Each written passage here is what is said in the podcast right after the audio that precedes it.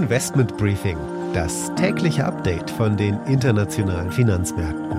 Ein The Pioneer Original. Einen wunderschönen guten Morgen aus Frankfurt. Schön, dass Sie wieder mit dabei sind. Ich bin Annette Weißbach mit dem morgendlichen Update zu den Märkten an diesem letzten Handelstag der Woche. Die Stimmung könnte nicht besser sein. Der DAX hat ein neues Allzeithoch erklommen gestern und auch die generellen Märkte waren positiv unterwegs. Die Notenbanken haben nun doch nicht so sehr schnell ihre Zinsen angezogen. Vor allem die britische Notenbank hat überrascht, denn man hat damit gerechnet, dass die Zinsen angezogen werden, aber nichts ist passiert. Die Fed am Mittwoch war auch eher ein bisschen taubenhaft und hat ebenso gesagt, dass die Inflation wahrscheinlich nur temporär sei und die OPEC gestern, die bleibt allerdings hart. Die erwarten, dass sich der Ölpreis im ersten und zweiten Quartal wieder ein bisschen mehr einpendelt aber es gibt erstmal nicht mehr Produktion von den ölproduzierenden Ländern.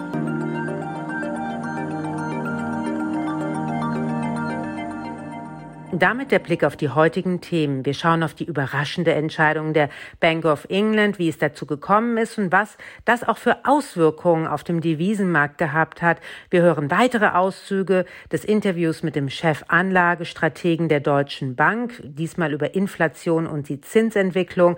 Und wir schauen auf die Aktie von Siemens Gamesa. Bei Gamesa gibt es heute Zahlen, aber die sind ja auch eng mit Siemens Energy verbandelt und die gibt's nächste Woche, die Zahlen. Also haben wir uns die Zeit genommen, auf beide beziehungsweise auf die Aktie von Siemens Energy zu schauen. Mit unserer Börsenreporterin an der Wall Street werte ich die neuen Zahlen von Moderna, Uber und Kellogg aus und die Aktie des Tages, die ist aus gegebenen Anlass die Credit Suisse. Sie hören dazu auch den Vorstandsvorsitzenden, denn die Credit Suisse hat eine neue Strategie.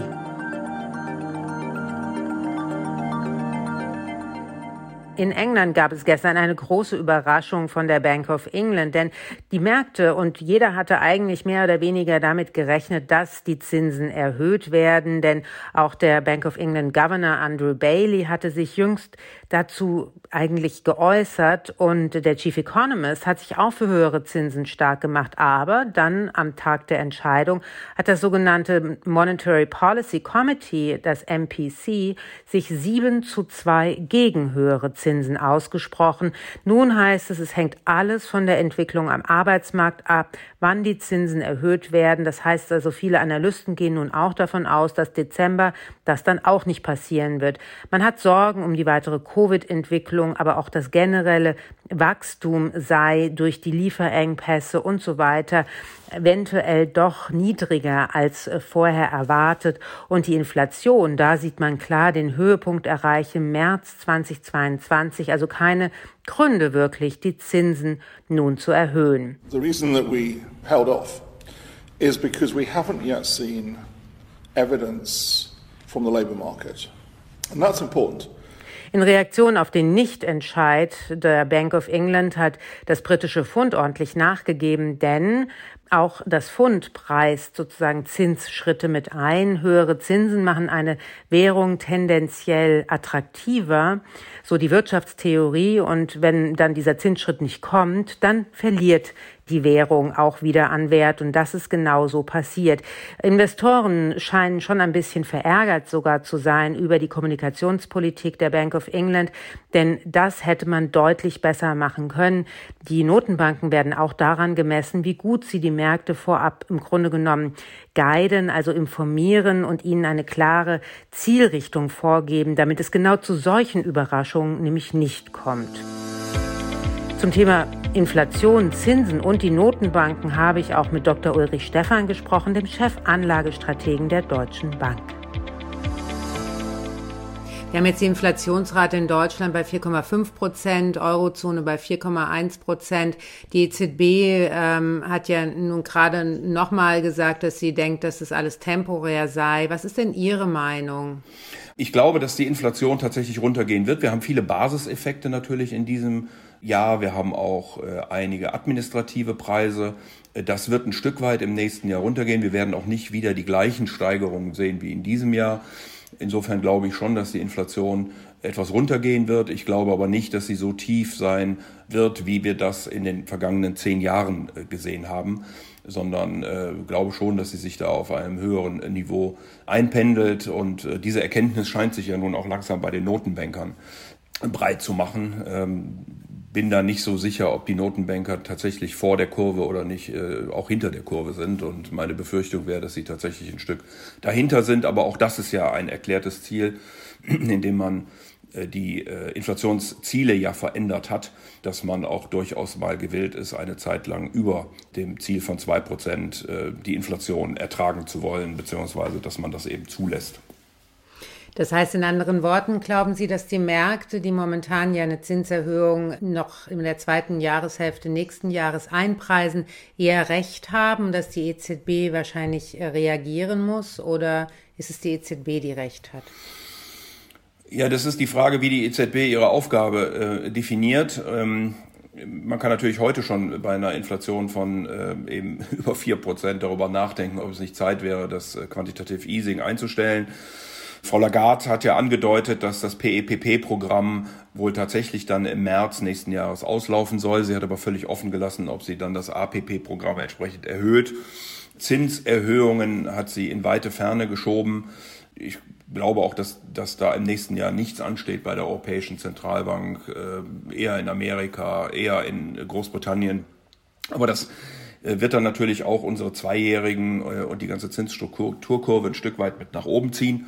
Und insofern wird es spannend zu beobachten sein, wie die Europäische Zentralbank mit der Verschärfung der Finanzkonditionen umgehen wird als Argument und wie stark das dann wiederum auf der Konjunktur lasten könnte. Und entsprechend wird sie die Geldpolitik ausrichten. Aber wie gesagt, unterm Strich würde ich erwarten, dass das Kaufprogramm ein wenig eingeschränkt wird, aber dass der Zins im nächsten Jahr in Europa nicht angefasst wird.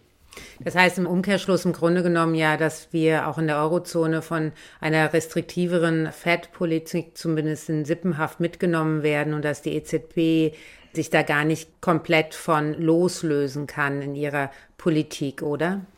Ja, das haben wir ja, wie gesagt, in den letzten Tagen auch sehr eindrucksvoll gesehen, als äh, dann in manchen Teilen der Welt eben doch über eine restriktivere Geldpolitik nachgedacht wurde, dass die Zweijährigen eben auch entsprechend reagiert haben. Nicht nur in Deutschland, auch in anderen europäischen Ländern. Und insofern ist das natürlich so. Ähm, und dann auch über die Währungskonstellation sieht man natürlich immer wieder solche Verbindungen.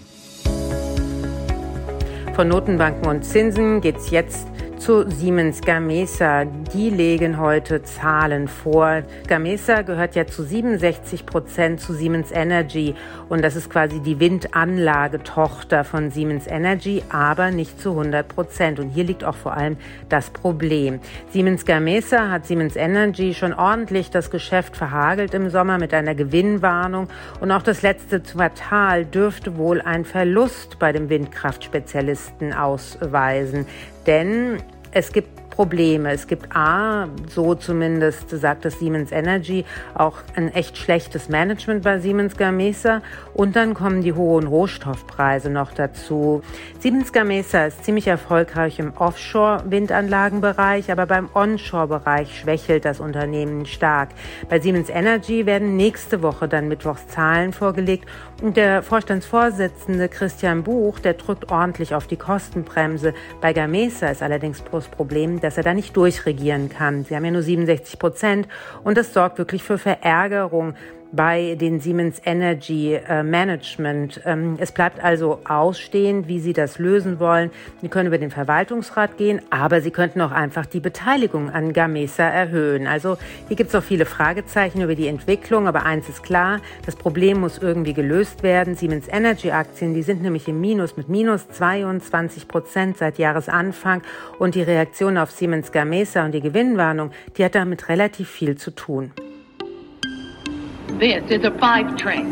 The next stop is Wall Street. Vom Wind gehen wir jetzt nach New York zu Anne Schwedt, unserer Börsenreporterin an der Wall Street. Hier hat nämlich Moderna neue Zahlen präsentiert. Die Aktie war vorher stark im Minus. Wie sieht es denn jetzt nach der Veröffentlichung der Quartalsbilanz aus, Anne? Ja, Moderna hatte gestern echt keinen guten Tag. Die Quartalszahlen blieben weit hinter den Erwartungen der Analysten zurück. Die Firma machte in den vergangenen drei Monaten einen Umsatz von knapp 5 Milliarden Dollar. Analysten hatten rund 6,2 Milliarden erwartet. Moderna führt es auf Produktions- und Lieferkettenprobleme zurück. In dem Zuge musste das Unternehmen jetzt auch seine Zielvorgaben für das Jahr korrigieren und auch den Ausblick für das nächste Jahr anpassen. Wenn man das mal mit den Konkurrenten Pfizer vergleicht, der hatte ja am Dienstag seine Zahlen veröffentlicht, da schließt Moderna weitaus schlechter ab. Das hat mehrere Gründe. Zum einen hat Pfizer einfach zeitlichen Vorsprung. Der Impfstoff von Pfizer wurde ja hier früher zugelassen als der von Moderna, genauso wie auch die Boosterimpfungen und die Impfungen für jüngere Patientengruppen. Und was auch noch dazu kommt, Moderna hat außer dem Corona-Impfstoff keine weiteren kommerziellen Produkte. Also je mehr Menschen jetzt geimpft sind und je mehr die Welt auch mit der Corona-Krise generell zurechtkommt, muss sich Moderna wohl über kurz oder lang andere Businesszweige suchen, um hier weiter profitabel zu sein. Die Anleger hier an der Wall Street waren auch ganz und gar nicht begeistert. Die Aktie schoss mit knapp 18 Prozent im Minus. Auch von Uber und vom Lebensmittelkonzern Kellogg gab es Zahlen. Was sind denn hier die wichtigen Erkenntnisse? Also Kellogg konnte seinen Umsatz im Vergleich zum Vorjahreszeitraum um 5,6 Prozent steigern und übertrifft damit auch die Analystenerwartungen. Die Aktie schloss aber trotzdem im Minus. Das liegt daran, dass der Cornflakes-Hersteller derzeit in Verhandlungen mit der Mitarbeitergewerkschaft ist. Die Mitarbeiter haben letzten Monat schon gestreikt. Die wollen im Zuge von Corona bessere Krankenversicherungen und fordern jetzt in einem Markt, wo überall händeringend Leute gesucht werden, auch mehr Geld. Bei Uber sah es eigentlich auch ganz gut aus. Im Vergleich zum Vorjahreszeitraum konnte das Unternehmen seinen Umsatz um 72 Prozent steigern. Das hängt aber damit zusammen, dass das Geschäft in der Pandemie so gut wie zum Erliegen gekommen ist. Deshalb ist es jetzt im Vergleich so eine große Steigerung. Unterm Strich gab es trotzdem einen Verlust von 2,4 Milliarden Dollar. Das liegt aber weniger an Uber selbst, sondern an den Unternehmen, an denen Uber beteiligt ist, zum Beispiel an dem chinesischen Rivalen Didi. Die Analysten hatten hier auch schlechtere Zahlen erwartet. Die Aktie war deshalb auch tagsüber stark im Minus, drehte aber dann nachbörslich, als die Zahlen dann rauskamen, auf knapp 2% ins Plus. Schauen wir noch kurz auf den Tag voraus, Anne. Was wird denn heute noch wichtig bei euch an den Finanzmärkten? Heute schauen die Anleger ganz gespannt auf den Arbeitsmarkt. Da kommen heute die offiziellen Zahlen für den Monat Oktober raus. Wir haben zwar gestern schon erfahren, dass die Notenbank so oder so damit anfängt, ihre Corona-Hilfen zurückzufahren. Aber der Arbeitsmarkt ist immer ein ganz guter Indikator dafür, wie gut sich die Wirtschaft von der Corona-Krise erholt. Also je nachdem, wie die ausfallen, könnte die Notenbank das zum Anlass nehmen, früher oder später die Zinsen dann anzupassen. Analysten hier erwarten, dass im Oktober rund 450.000 neue Jobs geschaffen wurden. Zum Vergleich, im September waren es nur knapp unter 200.000. Die Arbeitslosenquote würde dadurch auf etwa 4,7 Prozent fallen. Außerdem wird erwartet, dass die Löhne im Vergleich zum Vorjahr um 4,9 Prozent steigen werden. Das liegt unterhalb der Inflationsrate, die ist derzeit bei 5,4 Prozent. Das heißt also, auch da wird die Notenbank einen besonderen Blick drauf werfen. Und das bringt mich schon zur Aktie des Tages. Und die ist diesmal aus gegebenen Anlass die Credit Suisse. Die Credit Suisse hat eine neue Strategie. Die Credit Suisse in diesem Jahr erinnert ja so ein bisschen an die Deutsche Bank zu ihren Skandalhochzeiten. Es gab mehr oder weniger keinen einzigen Skandal, den die Credit Suisse nicht mitgemacht hat. Und das soll sich natürlich ändern. Der neue Chairman Antonio Horta Osorio, der will vor allem auf verstärktes Risikomanagement setzen. Aber auch der Vorstandsvorsitzende Thomas Gottstein meint es sehr ernst mit der neuen Strategie. Wir haben sehr starke Geschäftsbereiche im Investmentbanking und wir haben einige schwere Entscheidungen wie den Ausstieg aus Prime getroffen. Gleichzeitig haben wir aber auch starke Geschäftsbereiche wie M&A, Kapitalmärkte im Kreditbereich und in anderen Bereichen. Das sagte Thomas Gottstein, der CEO der Credit Suisse, gestern dem Fernsehsender Bloomberg. We have very strong businesses in the investment banking area, and uh, we have made some tough choices, uh, like exiting Prime. But at the same time, we have strong businesses like in uh, M&A capital markets, in uh, credit, Uh, uh.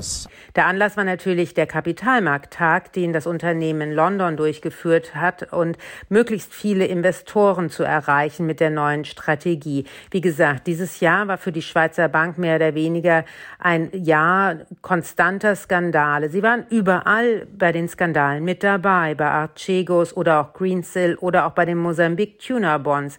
Damit soll jetzt Schluss sein, vor allem mit dem Prime Brokerage Geschäft, dessen Kunden vor allem Hedgefonds sind. Da kamen die meisten Verluste von mehr als 5 Milliarden Schweizer Franken dieses Jahr her. Der neue Fokus ist Wealth Management, ein schlankeres Investmentbanking und natürlich, ganz, ganz wichtig, das Risikomanagement.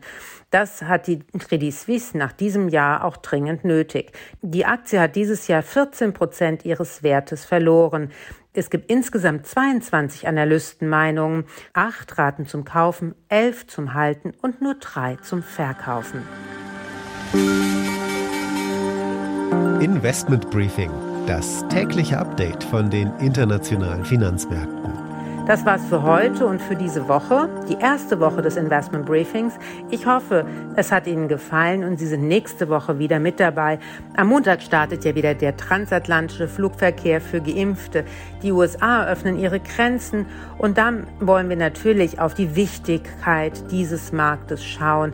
Ich berichte dann von der weltgrößten Private Equity und Venture Capital Konferenz aus Berlin, von der Super Return im Laufe der Woche und es gibt einen weiteren bunten Zahlen Regen aus Deutschland. Neben Siemens Energy melden auch Infineon, BASF, Munich Re, die Allianz ihre Quartalszahlen. Es wird also eine spannende Woche. Damit wünsche ich Ihnen einen schönen Tag heute und ein erholsames Wochenende. Wir hören uns hoffentlich am Montag wieder. Bis dahin.